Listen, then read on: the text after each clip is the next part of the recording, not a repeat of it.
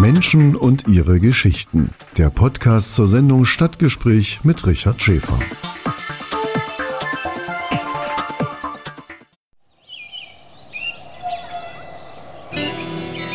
Erfurt. Erfurt ist super. Erfurt. Coole Stadt. Persönlichkeiten, Einrichtungen. Aktionen. Vorgestellt im Stadtgespräch mit Richard Schäfer. Herzlich willkommen zum Stadtgespräch hier im Bürgerradio Erfurt. Mein Name ist Richard Schäfer und ich trage die Verantwortung für diese Sendung. Und dazu begrüße ich auch wieder die Hörerinnen und Hörer von Radio Enno in Nordhausen und Radio SRB in Saalfeld, Rudolstadt und Bad Blankenburg.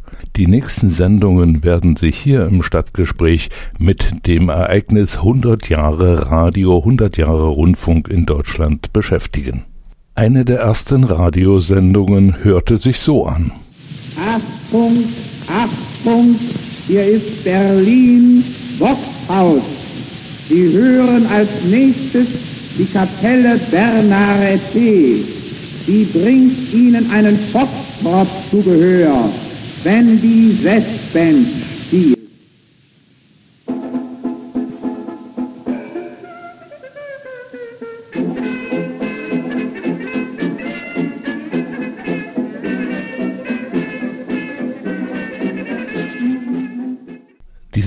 Thema kann man sich natürlich auf vielen Wegen nähern.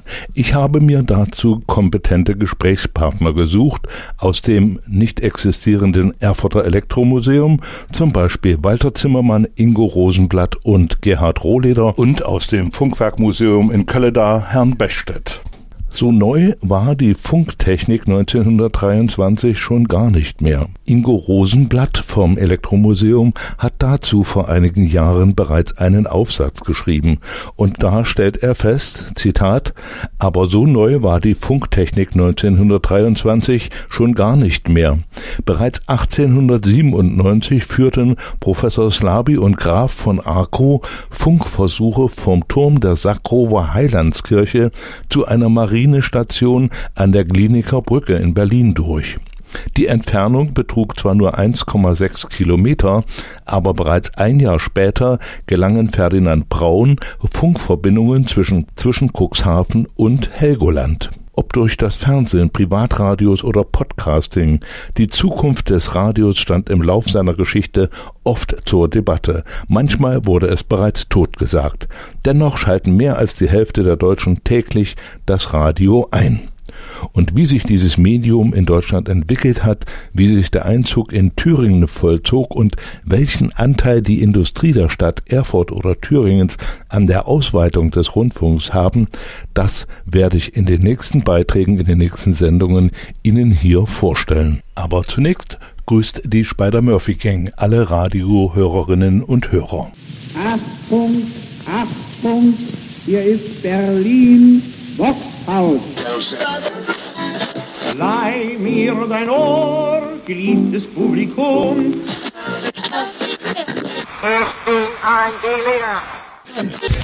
Niemand hat die Absicht, eine Mauer zu errichten. 100 Jahre Radio. Beiträge zur Rundfunkgeschichte von Richard Schäfer.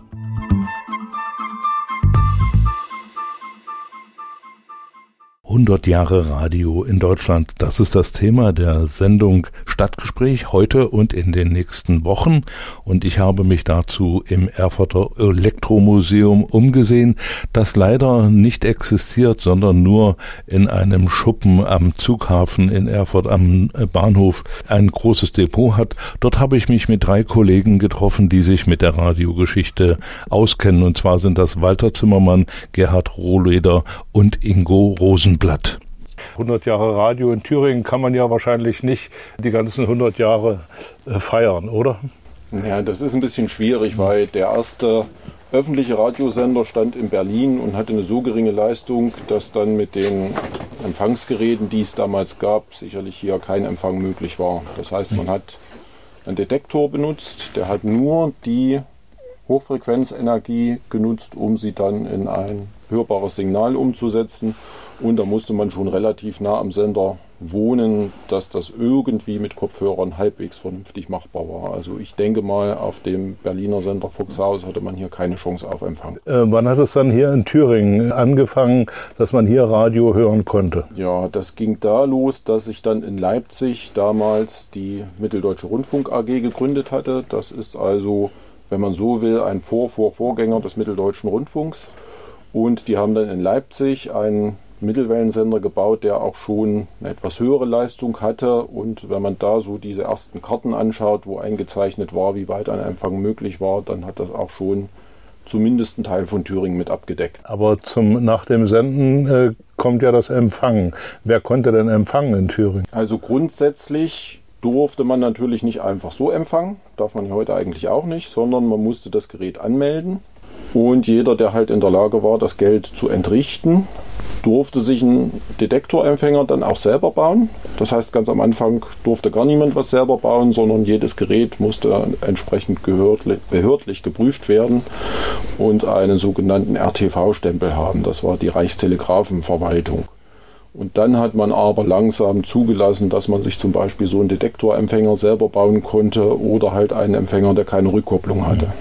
Das war aber erstens mit Material und zweitens mit Geld verbunden. Von welchen Summen muss man denn da reden, wenn man sich seinerzeit in den 1920er Jahren einen Detektor gebaut hat? Und ja gut, also ich erinnere mich dunkel, dass es da so Prospekte gibt, äh, wo man vielleicht für äh, so Größenordnung 10 Reichsmark äh, was mhm. bekommen hat. Allerdings muss man natürlich dazu sagen, dass der Umrechnungsfaktor im Vergleich zu heute äh, dabei berücksichtigt werden muss. Also mhm. der mhm. äh, Faktor ist äh, mindestens vier, also der Durchschnittsverdienst eines normalen Angestellten lag so bei vielleicht bei 100 Reichsmark im Monat. Also ein Schnäppchen war es anfänglich nicht. Wie hat sich denn in dieser Zeit, Sie hatten vorhin gesagt, Leipzig hat einen, einen Sender gehabt, wie hat sich denn diese Seite weiterentwickelt? Sind Sendeanlagen in den 50er Jahren hier in Thüringen dann noch verstärkt gebaut worden? Muss ja wohl, oder? Ja, unbedingt. Äh, der erste äh, Rundfunksender auf Thüringer Gebiet, der entstand erst 1945, 46. Mhm. Der kam übrigens äh, noch aus, aus dem Funkwerk hier in Erfurt, also dem Telefunkenbetrieb, hatte eine recht geringe Sendeleistung, so ich glaube 300 Watt Ausgangsleistung, also das war nicht die Masse, hat dann eben gerade so für Weimar Erfurt das Gebiet gereicht. Äh, aber dann äh, Anfang der 1950er Jahre wurde ein Großsender in äh, Wachenbrunn im Thüringer Wald mhm. errichtet. Später kamen noch zwei, zwei andere Sender an diesem Standort hinzu, die dann auf Mittelwelle gesendet haben. Und ja, im Laufe der 50er Jahre wurde dann natürlich auch das UKW-Sendernetz aufgebaut. Der erste UKW-Sender hier in Thüringen war der auf dem Inselsberg, mit, noch mit der bescheidenen Leistung von einem Kilowatt äh, und auch noch nicht so äh, von der Audioqualität ausgereift, aber das waren eben die Anfänge und äh, dieses Sendernetz wurde dann Stück für Stück äh, ausgebaut. Also es kamen dann natürlich noch äh, weitere UKW-Sender hier in Thüringen hinzu, äh, außer dem Inselsberg, sodass dann hier im Laufe der Jahrzehnte eigentlich ein gut ausgebautes Sendernetz entstand. Zum Radio hier in Thüringen müssen wir auf den Sender Weimar äh, eingehen. Der ist äh, irgendwie, hat er dann ja äh, eine Zeit lang hier doch sagen, das akustische Niveau mit geprägt. Ja, der Sender Weimar war natürlich der Sender, der für Thüringen Informationen gebracht hat, ähm, auch die Kultur gepflegt hat. Wenn wir jetzt mal an das Rennsteiglied denken von Herbert Roth, da ist, soweit ich weiß, die erste Aufnahme, die ist dort im Sender Weimar gemacht worden. Also der hat auch irgendwo einen Kulturauftrag erfüllt, der woanders nicht so zu erfüllen war, weil zu DDR-Zeiten gab es halt nur Amiga für Unterhaltungsmusik mhm. und die hatten dann auch nicht unendlich viele Studios und da war eben da überhaupt für einen Künstler dann Studiozeit zu bekommen ein Problem und da hat sich dann eben der Rundfunk bei uns halt in Weimar das Studio halt auch angeboten, dann Musik. Haben Sie da irgendwie Kenntnisse, warum das Weimar geworden ist und nicht Erfurt oder Gera oder so? Das reicht eigentlich auch schon in die Kriegszeit zurück.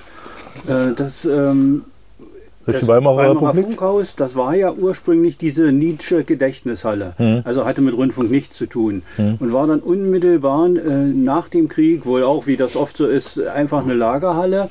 Äh, und dann wurde aber nach geeigneten Räumen für ein Rundfunkstudio gesucht. Äh, also auch unter Aufsicht der, der russischen Besatzer natürlich. Äh, und da es eben nichts Passendes gab, wurde eben die, äh, diese Nietzsche-Halle auserkoren, ausersucht und dann äh, aber äh, auch umgebaut für, für diese Zwecke. Und nun weiß ich das genaue Datum nicht mehr. Ich, ich glaube 46 oder 47 ging das dann äh, als äh, Rundfunkhaus für Thüringen äh, in Betrieb. Das war auch deswegen so aufwendig. Größere Rundfunkanbieter äh, hatten, hatten ja damals eigene Sendesäle, Konzertsäle, in denen die Rundfunkaufnahmen, die Musikaufnahmen produziert wurden. Heute ist ja, gibt es ja da eigentlich eine viel stärkere Arbeitsteilung. Aber so, so wie es in Weimar oder in Berlin in der Nalepa, Nalepa Straße war, gab es ja riesige Konzertsäle und mehrere Studios, äh, in denen dann eben Musik äh, produziert wurde. Übrigens, äh, sowas hat auch die BBC nebenbei bemerkt gemacht. Also die Beatles haben äh, zwischen 62 und 65 dort jede Menge äh, Titel äh, produziert im Buschhaus in London. Also 100 Jahre Radio. Beiträge zur Rundfunkgeschichte von Richard Schäfer.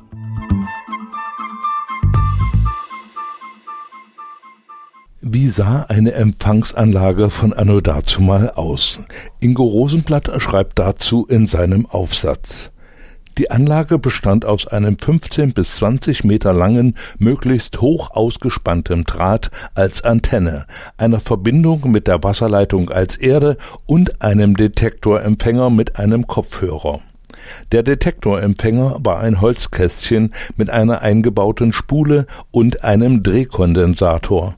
Darauf steckte der Kristalldetektor zur Gleichrichtung des empfangenen Signals. Wenn der Rundfunksender in der Nähe war, Antenne, Erde und Kopfhörer angeschlossen waren, konnte es losgehen. Man setzte sich die Kopfhörer auf und begann vorsichtig mit der Feder eine Stelle auf dem Kristall zu finden, die eine gute Gleichrichtung ergab. Jetzt konnte man, meist nur ganz leise, die Darbietungen des Senders genießen. Aber nur eine kleine Erschütterung konnte die Federspitze auf dem Detektor verrutschen lassen, und die geduldige Herumstocherei musste aufs neue beginnen. Der Detektorempfänger, leicht auch im Eigenbau herzustellen, ermöglichte auch der finanziellen Mittelschicht die Teilnahme am Rundfunk. Röhrenempfänger waren einer kleinen, begüterten Oberschicht vorbehalten. Ein weiterer Vorteil des Detektors war, er benötigte keine zusätzliche Energie, verursachte also während des Betriebes keine weiteren Kosten. Mein Gesprächspartner aus dem Funkwerkmuseum in Köllener, Herr Bredenstedt, wird nachher auf diese Anlage noch einmal konkret eingehen. Zu Beginn der Radiosaison in den 1920er Jahren konnte sich natürlich nicht jeder ein Radio leisten. So hatte der Wirt des Erfurter Zietenrestaurants Hugo Göring in der Kremper Vorstadt, heute Theodor Neubauer Straße, eine geniale Idee. Er setzte ein Inserat in die Tageszeitung, das so lautete Zietenrestaurant Müfflingstraße 30, Ecke Zietenstraße. Angenehmes Familienlokal. Jeden Sonnabend und Sonntag Künstlerkonzert und jeden Abend Radiokonzert. Vorzüglich gepflegte Riebeck-Biere, Lager- und Bombenbier, Würzburger Hofbräu und Pschorrbräu. Anerkannt gute Weine, gut bürgerliche Küche. Zu finden im Stadtplan 6G 104. Er hat also damit geworben, dass Radiokonzerte abends bei ihm im Lokal zu hören waren. Und das konnten sich die Menschen dort in der Krämpfer Vorstadt im Arbeiterviertel selber zu Hause nicht leisten. Deswegen zogen sie vermutlich in Scharen in das Zietenrestaurant.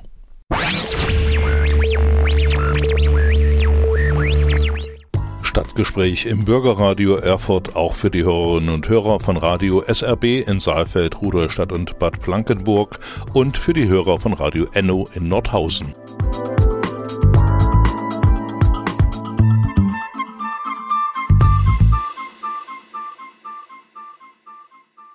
Im nächsten Beitrag habe ich ein etwas dunkles Kapitel der Radiogeschichte herausgesucht. Das Abhören von Feindsendern war im Zweiten Weltkrieg streng verboten in Deutschland. Die Menschen hatten aber die Nase voll von den Nachrichten, die über die sogenannte Goebbels-Schnauze, den Volksempfänger, verbreitet wurden, denn die entsprachen gar nicht den Erfahrungen der Menschen, die täglich Todesannoncen, Todesnachrichten aus den Kriegsgebieten hinnehmen mussten. Also orientierten sie sich an anderen Sendern. Radio London, die BBC strahlte entsprechende Sendungen aus und auch äh, Radio Moskau. Am 25. September 1943 wurde Helmut Emmerich aus Erfurt, ein Handelsschüler, eine Woche nach seinem 15. Geburtstag verhaftet. Er saß insgesamt 252 Tage in Untersuchungshaft in der Andreasstraße und durfte weder zu Weihnachten noch zum Jahreswechsel Besuch empfangen. Was wurde ihm und seinen vier 15- und 16-jährigen Mitangeklagten vorgeworfen? Sie hatten Feindsender gehört, vermutlich die BBC, und waren verraten worden. Die Anklage lautete auf Rundfunkverbrechen und Vorbereitung eines hochverräterischen Unternehmens. Die Richter Henseling, Kessler und Massengeil schrieben in ihrem Urteil Andererseits aber erforderte bei allen das Bedürfnis der Volksgemeinschaft nach Schutz und Sühne wegen der Größe ihrer Schuld und Schwere der Tat, deren Gefährlichkeit und Auswirkungen, dass eine Bestrafung mit Jugendstrafrecht erfolgte. Einzelheiten zu dieser Geschichte und zu diesem Prozess können Sie zum Beispiel in der Andreasstraße in der Bildungsstätte auch anhören. 100 Jahre Radio. Beiträge zur Rundfunkgeschichte von Richard Schäfer.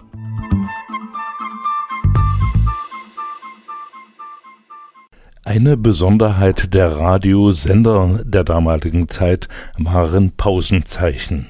Der Sender Mirak in Leipzig sendete 1924 das tickende Geräusch eines Weckers. Der Deutschlandsender führte 1933 ein neues Pausenzeichen ein, das von einem Pausenzeichengeber erzeugt wurde. Zu Beginn hatten alle Regionalsender eigene Pausenzeichen und jeder, der in der Zeit aufwuchs, durfte sein Pausenzeichen noch kennen, also die akustische Tonfolge des im jeweiligen Bundesland aktiven Senders. Dabei waren die Pausenzeichen denkbar unterschiedlich.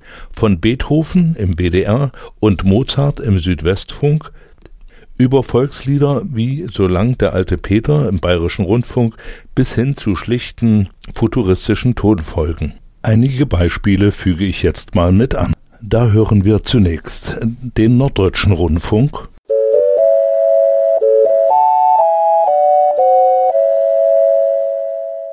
Radio Bremen.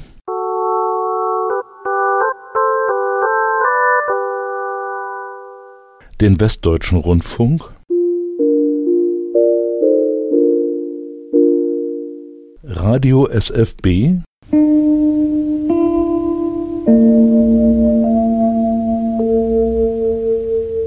Rias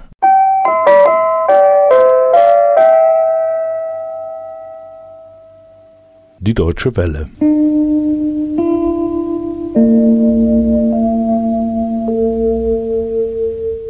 Den Saarländischen Rundfunk.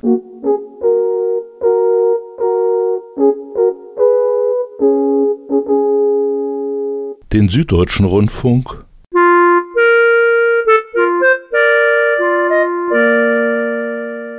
Und den Bayerischen Rundfunk.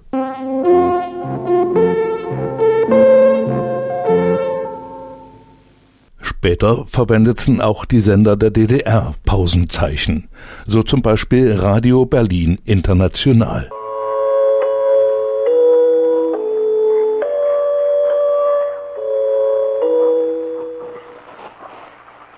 Bekannt ist vielen sicher noch die Ankündigung von Stimme der DDR.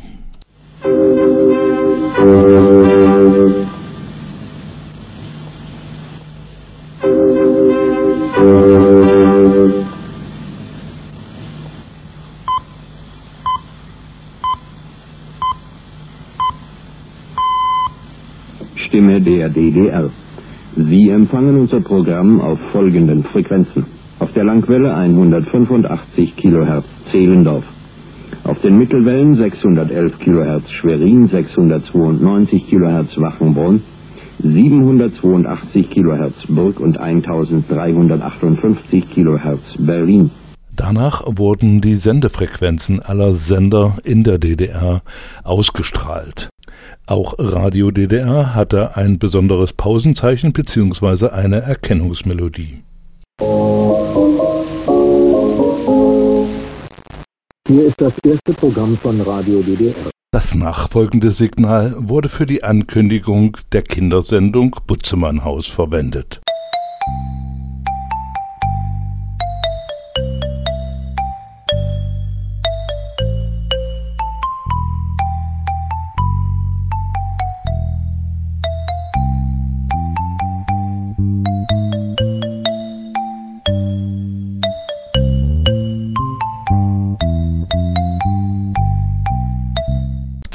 Gab es natürlich auch ein passendes Lied und das hörte sich so an und wurde von allen Kindern gern gesungen.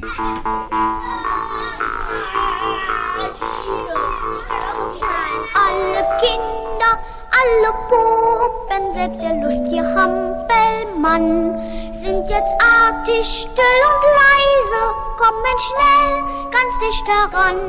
Lieder, Märchen und Geschichten, auch ein bunter Blumenstrauß sind ein Gruß für alle Kinder aus dem Butzemannhaus.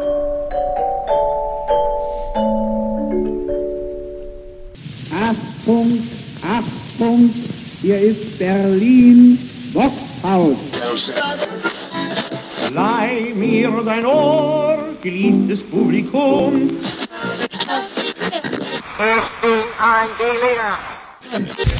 Niemand hat die Absicht, eine Mauer zu errichten. 100 Jahre Radio. Beiträge zur Rundfunkgeschichte von Richard Schäfer.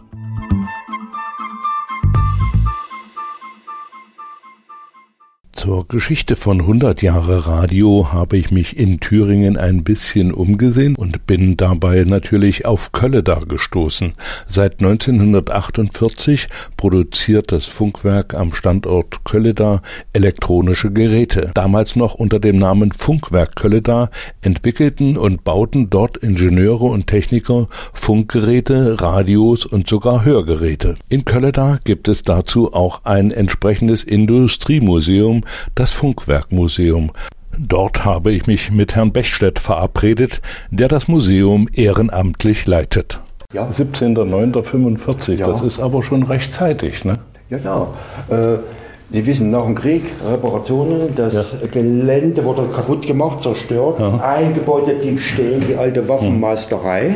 Und äh, da hat man angefangen mit acht Personen was zu produzieren. Was könnte man denn produzieren? Na, hier gab es noch viel Material und äh, Teile hat man wieder äh, zurückgegeben. Und da hat man solche Dinge gebaut. Sie sehen hier äh, einfache Radios, ein Kreiser mit einem Schwingkreis, also ein besserer Detektor. Ich sage immer ein Detektor mit äh, Lautsprecherempfang. Holz, wurden die Holzgehäuse gebaut, Aluminium, Röhren waren noch da oder man hat sie sich beschafft. Was man nicht bauen konnte, hat man aus anderen Betrieben. Ja, diese Drehkondensatoren wurden auch gebaut, sehen Sie ja. Oh, ein Drehkondensator für zwei Grase oder für einen Super. Lampen, Kochtöpfe.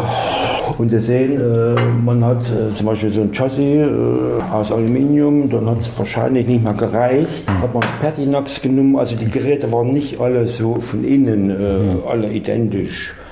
Und nach kürzerer Zeit, ich weiß noch nicht, wie lange es gedauert hat, hat man damit aufgehört und hat sich anderen Aufgaben gewidmet. Diese Branche hat dann eine, haben dann die anderen Firmen übernommen, ja, wie Rochlitz, Sonneberg, Berlin. Ja, das waren die ja, richtigen ja. Radioschmieden, sagen wir mal. Und da dann war das erst einmal erledigt. Beschallungstechnik wurde dann in riesengroßen Mengen und unterschiedlichen Konfigurationen gebaut. Das ist eine Dorffunkanlage mit Kommandoeinschub, Plattenspieler, Radio, Radio von Rochlitz. Ja, Mhm. das, haben wir, das haben wir gekriegt. Verstärker mit Röhren, selbstverständlich. Eine Anlage auf einem Bahnhof, alles mit Röhren, 50 Watt Verstärker, Am Ende der Verstärkerkette war dann ein Druckkammerlautsprecher. Die Flüstertüte da hinten. Mhm. Wirkungsgrad nicht schlecht, aber Klirrfaktor, wow. Ja. Ja, man hat ja kaum was verstanden, wenn da eine Durchsage kam. Ja. Alles immer noch Röhrentechnik. Eine Schiffsanlage, um auf dem Schiff äh, ein bisschen Musik zu machen. Hier wieder ein Radio von Rochlitz, äh, 50 Watt Röhre, Kommandoanschub und noch Mikrofonanschub. Alles mit Röhrentechnik. Da war noch nicht ein Transistor verbaut in den 60er Jahren. Man hat dann mal äh, oder hier einen Verstärker mit Röhren 10 Watt für die Straßenbahn oder für Busse, also Straßenbahn hauptsächlich. Hier geht es immer noch weiter mit Röhrentechnik. Das ist jetzt so ein, Anführungsstrichen, ein moderner Röhrentechnik-Verstärker mit dieser EL34. Hier hat man dann schon die Röhre weggelassen, mit Dioden bestückt. Hier ist dann das Pendant mit Transistoren. Also jetzt äh, muss ich nochmal nachfragen. Also diese Geräte, also Dorffunk, Schiffsfunk, äh, Bahnhofsfunk, die sind alle hier gebaut Alle worden. gebaut. Das sind dann alles äh, solide äh, Blechkasten. Sehr solide. Ja, sehr solide. Aber wirklich und sehr. äh, robust. Sehr und robust. Äh, da müssen ja nun auch äh, viele Menschen in diesem Werk gearbeitet haben. Ja. Wie, wie viele waren es denn etwa? Also ganz zum Schluss waren es so 1800. 1800. Wir hatten äh, in, auf der Kiebitzhöhe, war der Stammbetrieb, wir hatten in Heldrungen, in Oldisleben, in Wernigerode und in Sommerda hatten wir auch eine Außenstelle. Und das waren dann so bis zum Schluss 1750, vielleicht 1800. Äh, mit Lehrlingen dann immer mal. Ja? Wenn ich jetzt mal so die Einzelteile nehme, Mhm. da muss also jemand da gewesen sein, äh, der Blech äh, verarbeitet hat. Ja, Der wir hatten- Glas verarbeitet ja. hat, Plaste, Elektrosachen Ja, und so weiter. ja, mhm. Und da gab es für alles äh, Fachleute oder äh, wir entsprechende hatten- Abteilungen in, der, in dem Wir Betrieb. hatten im Funkwerk Hülder, äh, wie das zu DDR-Zeiten eigentlich üblich war, alles. Die Bleche kamen schwarz rein, die wurden sauber gemacht, geschnitten, also gestanzt, gebogen, vernickelt, verkatmet, gespritzt, war alles da. Ähm, die elektronischen mit haben wir nicht selber gemacht. Klar, die kamen, dann wurden angeliefert, aber selbst Transformatoren, Übertrager, alles, alles selber gewickelt. Gewickelt, gewickelt. Im Wernigerode, wir hatten auch eine Trauberwickelei im Funkwerk. Auch hier solche, ähm, das sind jetzt spezielle Übertrager mit äh, Mumetall und extreme Kapsel, Eingangsübertrager für Mikrofone. Alles wurde hier gemacht. Wir hatten eine Bohrerei, eine Dreherei, eine Fräserei, ein Werkzeugbau. Aber nebenbei hatten wir natürlich auch noch ein Konsum und eine Sparkasse und, ähm, und naja, eine Kantine und Zahnarzt und normale Ärztin und eine Krankenschwester. Wie war es denn bei Ihnen zu Hause jetzt äh, in, in Ihrer Kindheit? Was hatten Sie da äh, für einen Rundfunkempfänger? Also meine Eltern hatten einen Rundfunkempfänger, so ein Spitzengerät von, äh, von Rochlitz, Beethoven. Das war ein gutes Gerät, hervorragendes Gerät. Aber ich habe dann selber was gebastelt. Also in meiner Kindheit hatte ich eigentlich einen Detektor gebaut. Dann mal später einen Detektor mit Röhren. Das ging dann wesentlich besser schon, also so ein Audion. Ja, ich habe mir meine Radios eigentlich selber gebaut. Radio ist, ja- ist ja immer auch so ein, ich würde mal sagen, ein Statussymbol gewesen. Konnte sich nicht jeder leisten äh, am Anfang. Ne? Und äh, da- dann gab es ja auch bestimmt irgendwelche Hörgewohnheiten. Wie ist das bei Ihnen gewesen? Hat der Vater gesagt, heute wird Radio gehört? Oder Nein. konnten Sie selbst? Da hatte ich mal eine vollkommene Freiheit. Ich habe mich dann in den Keller verzogen, habe gebastelt und habe dann einen Sender gehört, Mittelwelle, was anderes hat man damals nicht. UKW war noch gar nicht so bekannt. Ne? Ja. Weil auf Mittelwelle kam der deutsche, der, der deutsche Soldatensender und da kam Schlagerderby ja. und da kam auch dann mal abends das Radio, RT, also RTL und sowas. Ja, ja, Radio ja. Luxemburg. Ja, ja, Radio ja, das haben wir gehört. Ja, gut, okay. Okay. Und äh, es gab ja dann, das habe ich ja drüben gesehen, äh, da waren ja etliche Radios auch dabei, wo es noch diese drei Tasten gab, Langwelle, Mittelwelle, Kurzwelle, ja, äh, wo man also auch äh, beherrschen muss oder wo dann wusste, welcher Sender kommt auf welcher Welle am besten. Ne? Und äh, eine Frage noch, magisches Auge. Ja. Das gab's. Na, das klar. Das war für meine, äh, also damals so mit 13, 14, 15 war das ein Highlight. Dann haben wir auch in den Verstärker ein magisches Auge eingebaut, grün, und dann fächerte der, der ging der Fächer auf, also das war schon eine tolle Sache. Hm. Ist dann irgendwann war es nicht mehr notwendig. Ja. Also äh, ich denke mal, als die Transistoren dann kamen, dann brauchte man und die Radios zum Kofferradio wurden, dann brauchte man kein magisches Auge mehr. Äh, konnte man auch nicht nehmen, weil das magische Auge war ja Rohrentechnik, war man nicht nach Spannung, ging nicht und ja, äh, man ja. hat dann bei hochwertigen Anlagen dann ein Instrument reingebaut. Hm. Für den Nulldurchgang UKW und für hm. die Feldstärke.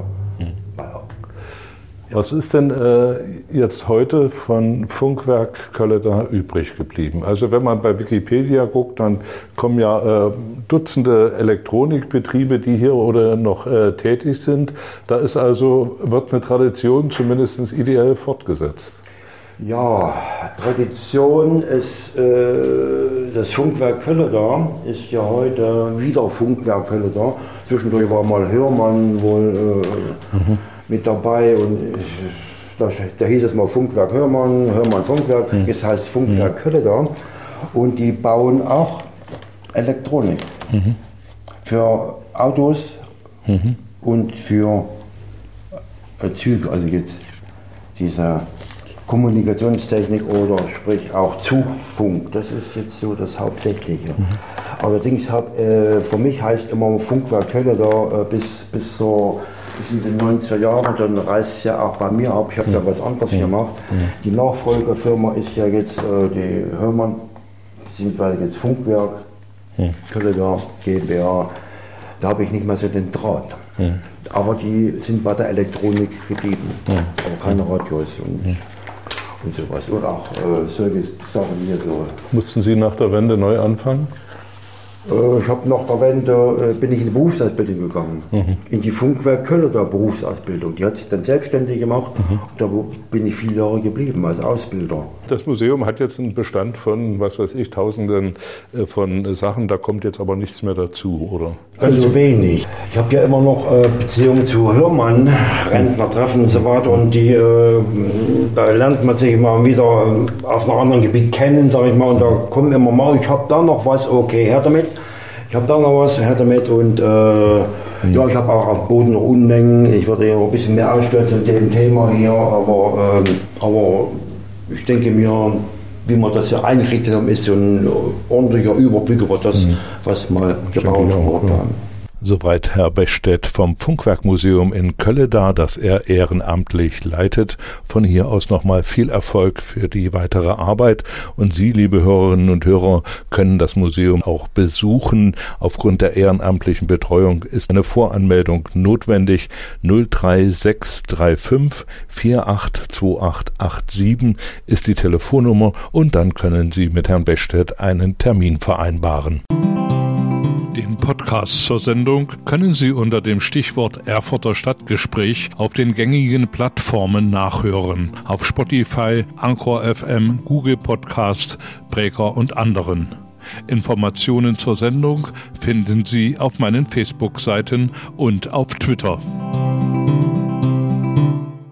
Wir haben im vorigen Beitrag gehört, dass es in Kölleda ein Funkwerkmuseum gibt. Warum es in Erfurt kein Elektromuseum gibt, das erklären uns jetzt die Experten dieser Einrichtung, Walter Zimmermann, Ingo Rosenblatt und Gerhard Rohleder. Wie viele Radiogeräte habt ihr denn jetzt hier so in etwa stehen? so. äh, nur mal geschätzt. Also ich, ich kann es wirklich nur schätzen. Äh, ich denke mal, es wird eine vierstellige Zahl rangehen. Hm. Also es sind nicht nur ein paar hundert, sondern es sind sicherlich schon ja. ein paar tausend. Ein paar tausend ja. Euren Ehrgeiz mal äh, mit angerechnet, von den Tausenden gehen 99 Prozent würden noch gehen. Naja, nee, das kann man so nicht sagen. Es ist sicherlich alles reparabel, aber dann ist die Frage, wer bei einem gemeinnützigen Verein, der das hm. alles ehrenamtlich macht, kann das machen wer will das machen und was bringt Ich sage es jetzt mal ganz mhm. böse. Wenn man ein Radio hat, was nur noch Lang-, Mittel-, Kurzwelle empfängt oder was damals nur Lang-, Mittel-, Kurzwelle empfangen hat, mhm. das kann ich heute als Radio eigentlich nicht mehr nutzen, weil ich kann zwar abends auf der Mittelwelle noch irgendwelche englischen, rumänischen Sender empfangen, aber wer möchte das schon? Ähm, und dann ist natürlich die Frage, wenn ich es jetzt mit modernen Bauteilen repariere, ähm, dann verändere ich einen Originalzustand. Und dann ist die Frage, vielleicht ein, zwei Radios herzustellen, dass man zeigen kann, so hat es geklungen, so hat es funktioniert, aber den Rest vielleicht im Zustand belassen, wie sie hergestellt mhm. wurden, wenn sie in dem noch sind.